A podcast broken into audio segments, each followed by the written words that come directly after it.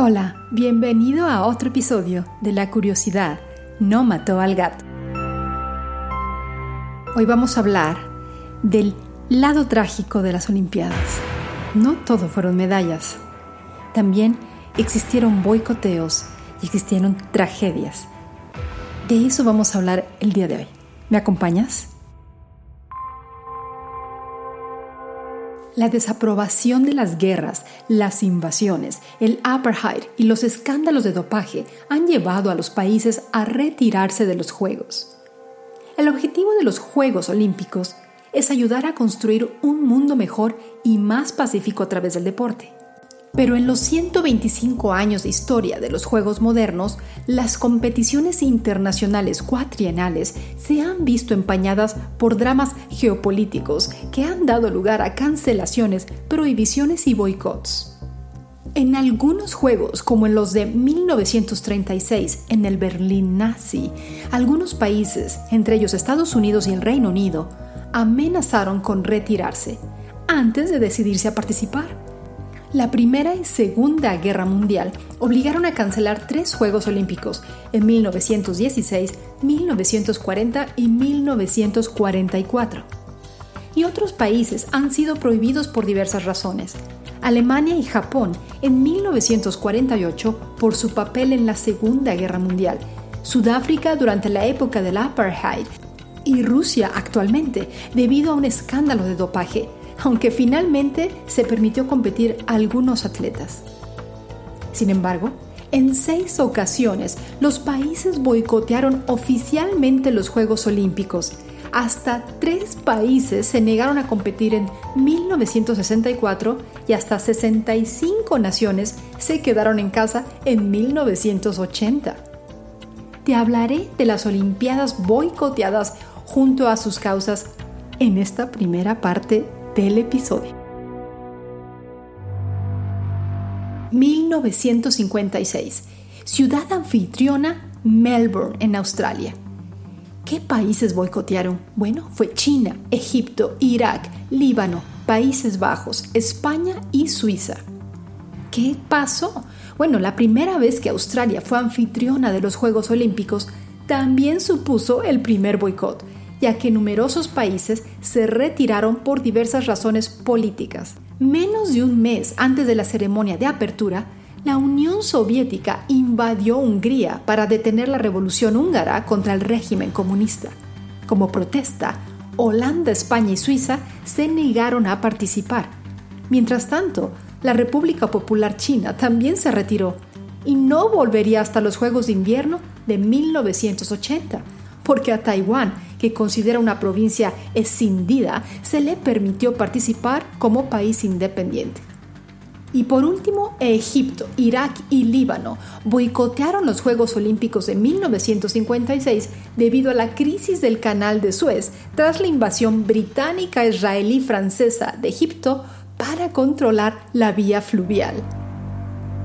Sangre en el agua. A pesar del boicot de otros países contra los soviéticos, Hungría compitió en las Olimpiadas y sus atletas recibieron el apoyo de los aficionados, mientras que los atletas soviéticos se enfrentaron a los abucheos. Un violento partido de waterpolo entre los dos equipos dejó a un jugador húngaro sangrando por la cabeza y provocó una pelea entre espectadores y atletas. Hungría, que iba ganando por 4-0 al comienzo de la pelea, se proclamó vencedora y el equipo acabó ganando la medalla de oro. Los soviéticos, por su parte, fueron los que más medallas ganaron por primera vez. Pero, en una muestra de paz, los atletas olímpicos entraron por primera vez en la ceremonia de clausura mezclados, en lugar de hacerlo como naciones separadas, una tradición que continúa hoy en día.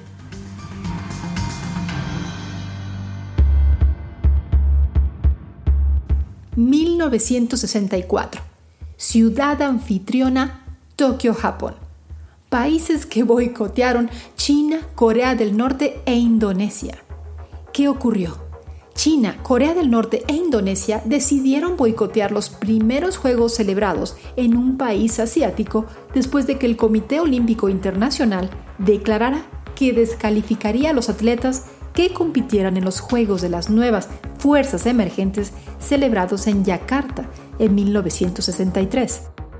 Creados como una competición amateur multinacional alternativa, los países boicoteadores enviaron a muchos de sus mejores atletas a los Juegos de Yakarta. Como nota, fue el primer año en que se prohibió a Sudáfrica participar en los Juegos Olímpicos debido al apartheid, prohibición que se mantuvo hasta 1992. 1976. Ciudad anfitriona Montreal, Canadá. ¿Qué países boicotearon? bueno, más de 20 países, en su mayoría africanos y Taiwán. ¿Qué sucedió? Cuando el equipo nacional de rugby de Nueva Zelanda desafió un embargo deportivo internacional contra Sudáfrica y realizó una gira por la nación del apartheid a principios de año, 28 naciones africanas que comprenden la mayor parte del continente declararon un boicot a los Juegos Olímpicos que permitían la participación de Nueva Zelanda. Encabezado por Tanzania, el boicot afectó a más de 400 atletas. En otra acción, Taiwán se retiró de los Juegos cuando Canadá se negó a que su equipo compitiera como República de China. Desafortunadamente, el boicot supuso el reembolso de hoteles y entradas por un total de un millón de dólares canadienses afectó especialmente a varias pruebas de atletismo en las que las naciones como Kenia y Tanzania ganaban medallas con frecuencia. 1980. Ciudad anfitriona Moscú, en Rusia. ¿Qué países boicotearon? 65 países encabezados por Estados Unidos. ¿Qué ocurrió aquí? En protesta por la invasión soviética de Afganistán del 27 de diciembre de 1979, más de 60 países se negaron a competir en los Juegos celebrados en Moscú. Encabezados por Estados Unidos y el presidente Jimmy Carter, el boicot incluyó a Canadá, Israel, Japón, China y Alemania Occidental, así como a la mayoría de las naciones islámicas. Los atletas afganos, en particular, compitieron en los Juegos. Algunos países no prohibieron que los atletas compitieran como individuos bajo la bandera olímpica, pero los atletas estadounidenses que intentaron competir se enfrentaron a la pérdida de sus pasaportes. Un grupo de atletas estadounidenses demandó al Comité Olímpico de Estados Unidos para participar, pero perdió el caso. El boicot hizo que solo 80 países compitieran en las Olimpiadas, el menor número desde 1956. Y como nota, Carter reclutó a la estrella del boxeo Muhammad Ali para que hiciera una campaña por toda África con el fin de reclutar países que se unieran al boicot. Sin embargo, Ali dio marcha atrás durante la gira, enfrentándose a las críticas por ser una marioneta de la Casa Blanca. El boicot no sirvió para poner fin a la guerra soviético-afgana que se prolongó hasta 1989. Y con Estados Unidos y otras potencias fuera de la competición, los soviéticos ganaron 195 medallas, un récord olímpico que aún se mantiene. 1984. Ciudad anfitriona, Los Ángeles, en Estados Unidos. Países que boicotearon, 14 países encabezados por la Unión Soviética. ¿Qué ocurrió? En represalia por el boicot liderado por Estados Unidos a los Juegos Olímpicos de Moscú cuatro años antes, 14 países liderados por la Unión Soviética e incluyendo Alemania Oriental, boicotearon los Juegos Olímpicos celebrados en Los Ángeles. Los soviéticos, a los que se unieron la mayoría de las naciones del bloque oriental, dijeron que temían ataques físicos y protestas en suelo estadounidense. Se están asusando sentimientos chauvinistas e histeria antisoviética en este país, decía una declaración del gobierno. Pero a pesar del boicot, 140 países compitieron en los Juegos, un récord olímpico. Y con los soviéticos fuera de combate, Estados Unidos ganó fácilmente el medallero incluyendo el récord de 83 medallas de oro, China, en sus primeros Juegos de Verano desde 1952, consiguió 31 medallas en total. Los fenómenos estadounidenses del atletismo, Carl Lewis y John Benoit, junto con Mary Lou Retton, la primera gimnasta estadounidense en ganar el oro en el concurso de salto de obstáculos, se convirtieron en estrellas instantáneas. Y los Juegos se consideraron un enorme éxito financiero, con casi el doble de ventas de entradas que en Montreal y ganando el título de evento más visto en la historia de la televisión. 1988. Ciudad anfitriona, Seúl, en Corea del Sur. Países boicoteadores, Cuba, Etiopía, Nicaragua y Corea del Norte. ¿Qué sucedió? Enfadada porque no se le permitió organizar los Juegos junto a Corea del Sur, Corea del Norte se negó a asistir al evento de 1988 en la vecina Seúl. La Unión Soviética, por su parte, aceptó la invitación del COI para competir junto con China y los países del bloque oriental, por lo que solo Cuba, Etiopía y Nicaragua se unieron a Corea del Norte en el boicot. Tener las Olimpiadas en Seúl sería como tenerlas en la base naval de Guantánamo ocupada por Estados Unidos, dijo entonces el presidente de Cuba, Fidel Castro, a las noticias. Me pregunto que si los países socialistas se negaron a ir a las Olimpiadas de 1984 en Los Ángeles por razones de seguridad, si realmente hay más seguridad en Seúl que en Los Ángeles. Los boicots no pudieron eclipsar el hecho de que las Olimpiadas de 1988, los últimos Juegos de la era de la Guerra Fría, establecieron un nuevo récord de números de naciones, 159, y de atletas, 8.000 participantes. Pero también los escándalos empañaron los Juegos de Seúl, incluyendo informes de residentes que fueron forzados a abandonar sus hogares y de personas sin hogar que fueron detenidas en las instalaciones para la preparación de los Juegos. El velocista canadiense Ben Johnson saltó a los titulares de todo el mundo al ser despojado de su victoria en los 100 metros lisos récord mundial, tras dar positivo por esteroides y la controvertida decisión sobre el boxeo en contra de los atletas surcoreanos causaron indignación. Los líderes de Corea del Norte y del Sur se reunieron tras los acontecimientos y acordaron enviar un equipo combinado a los Juegos de Verano de Tokio 2021. Sin embargo, Corea del Norte anunció en abril de este año que no participaría debido a la pandemia del coronavirus.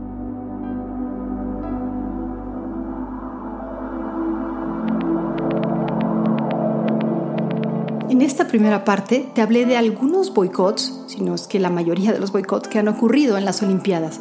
Pero ahora en esta segunda parte te hablaré de historias trágicas y escandalosas que han ocurrido repetidamente en las Olimpiadas. Sígueme acompañando. ¿Cómo no comenzar con historias tristes? El 23 de julio comenzaron los Juegos Olímpicos en Tokio. Y este año la competición se celebra ante gradas vacías debido al coronavirus. Los atletas tienen que seguir numerosas reglas para evitar contraer el COVID-19. En una palabra, el ambiente de la fiesta deportiva se ha estropeado algo. Sin embargo, este año no es ni mucho menos el más triste de la historia moderna de los Juegos Olímpicos. A veces en las competiciones se han producido sucesos tan trágicos e impactantes que resulta difícil creer en ellos. Bueno, te hablaré de algunos ahora. El atentado terrorista de Múnich en 1972.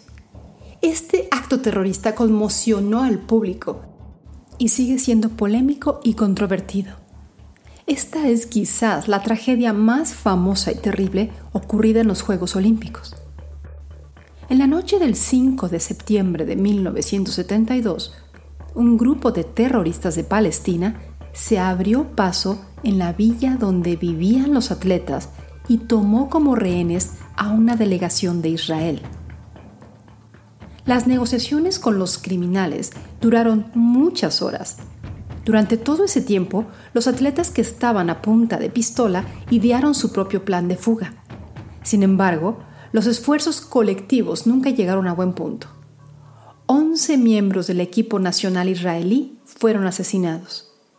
El ataque también se cobró la vida de un policía de Alemania Occidental. Lo ocurrido cambió los Juegos Olímpicos para siempre. Desde entonces se ha reforzado el control de las villas olímpicas y se han vigilado cuidadosamente las sedes de las competiciones. Pero ni siquiera estas medidas han podido garantizar la total seguridad de los atletas y los espectadores.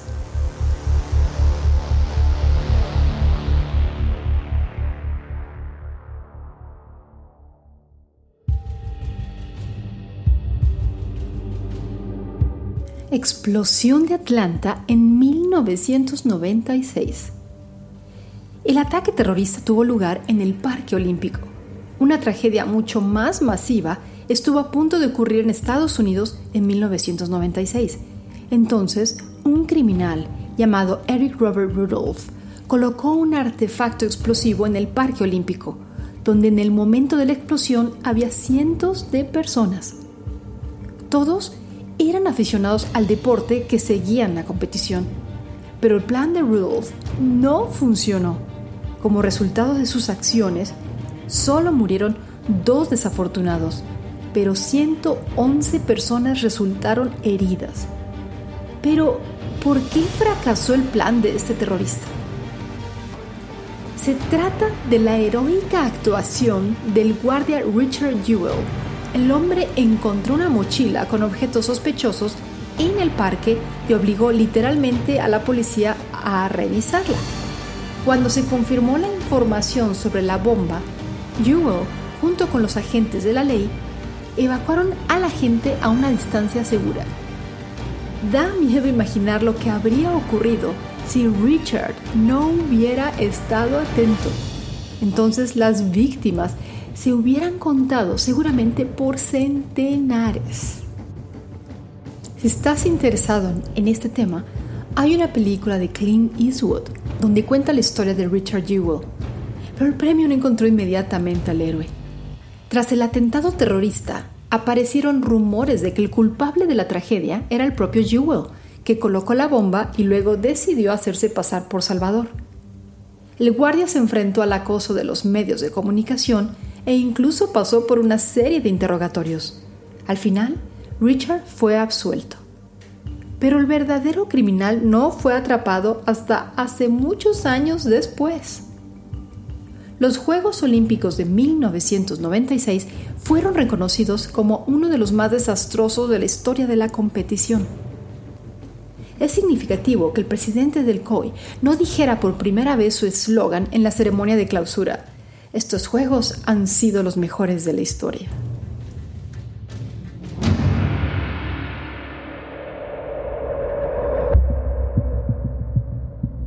La saga del dopaje. Por supuesto, los escándalos de dopaje se sucedieron con frecuencia. De vez en cuando algunos atletas eran condenados por consumir drogas ilegales. Claro, tenían un objetivo, conseguir los máximos resultados deportivos con la ayuda de ciertos estimulantes.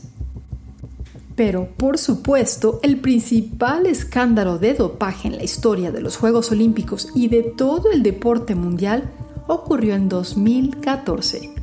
Entonces llegó a las pantallas una película de Hayo Seppel sobre el dopaje en el atletismo ruso, la imagen tuvo consecuencias desastrosas para todo el país. Las investigaciones comenzaron primero en la gimnasia artística y luego en otras disciplinas. Se quitaron medallas a los atletas nacionales en masa. El equipo ruso ya ha jugado bajo la bandera de los Juegos Olímpicos durante dos Olimpiadas. Todo esto llevó a que los Juegos Olímpicos de Pyeongchang, el 2018, Rusia se viera privada de su bandera e himno. Los atletas actuaron bajo la bandera olímpica, como están haciéndolo ahora. Por supuesto, esto ha sido un gran golpe para la reputación del Estado.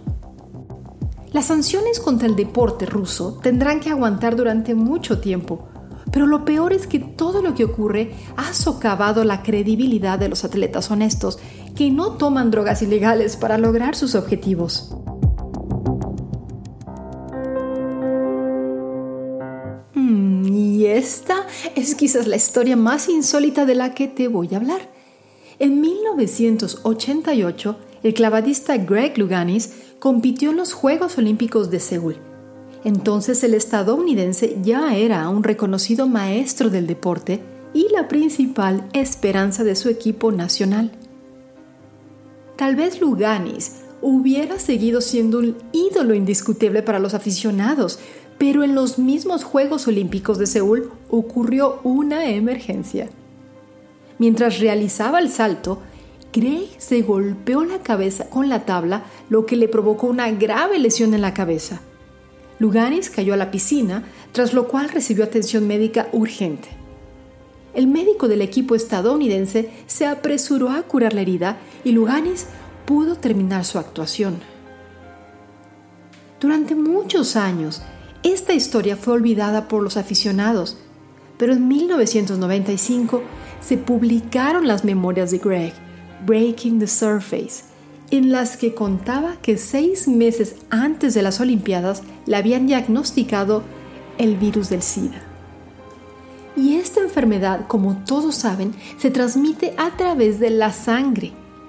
Por supuesto, los periodistas y los aficionados atacaron inmediatamente a Luganis, porque el atleta no advirtió de su problema ni al médico que le prestó asistencia ni a los atletas que se lanzaron al agua tras su caída. El propio atleta, en su autobiografía, explicó su inacción por miedo al M. Más tarde se supo que ni el médico ni los atletas que compitieron en aquel nefasto día habían contraído el virus del SIDA. Sin embargo, la reputación de Luganis quedó dañada de todos modos.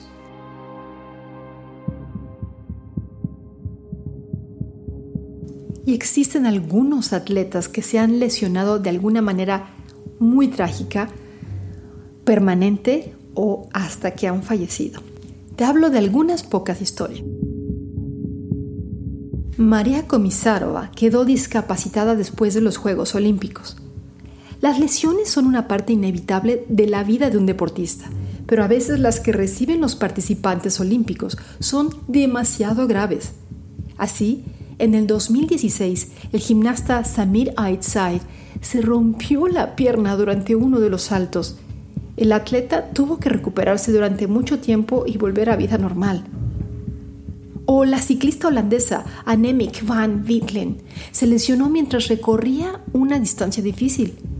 La atleta no entró en la curva y se estrelló contra el bordillo. Entonces se le diagnosticó una fractura de tres vértebras. Se rumoreó que Anemic ya no podría ponerse en pie, pero al final se recuperó por completo y volvió al equipo nacional. Bien por ella. Y por supuesto es imposible olvidar la tragedia que le ocurrió a la estrella del estilo libre que comenté, María Komisarova. El 15 de febrero del 2014, durante un entrenamiento, la atleta recibió una grave lesión en la columna vertebral. Al día siguiente fue trasladada a Múnich, donde se le practicó una compleja operación. Como resultado de esa tragedia, Komisarova perdió la capacidad de caminar. La muerte de Knud Ennemark Jensen cambió los Juegos Olímpicos para siempre. La tragedia del ciclista ocurrió en 1960. Se cayó en la pista debido a un golpe de calor y recibió una lesión en la cabeza los médicos no pudieron salvar al atleta. Más tarde se supo que se encontraron restos de medicamentos fuertes en la sangre de Knud. El entrenador de la selección danesa admitió que dio a sus pupilos un medicamento que aumentaba su nivel de concentración e influía positivamente en los resultados de sus actuaciones. Por supuesto, estalló un escándalo fue después de esta muerte cuando los organizadores de los Juegos empezaron a discutir la introducción del control antidopaje, que empezó a funcionar en todas las competiciones ya en 1968. Y, por supuesto, en la memoria de muchos aficionados al deporte está la tragedia que le ocurrió al atleta georgiano Nodar Tashvili. El accidente ocurrió durante las carreras de entrenamiento antes de los Juegos Olímpicos del 2010. El conductor del trineo entró en una curva difícil, tras lo cual salió volando de la pista y chocó contra una columna de hormigón. A pesar de los esfuerzos de los médicos, Nodar falleció una hora después del accidente. Y bueno, como has escuchado, incluso en la historia del principal evento deportivo del mundo hay muchos episodios tristes. Hay que conocerlos y recordarlos porque a veces los atletas ponen su salud y su vida en el altar de la victoria.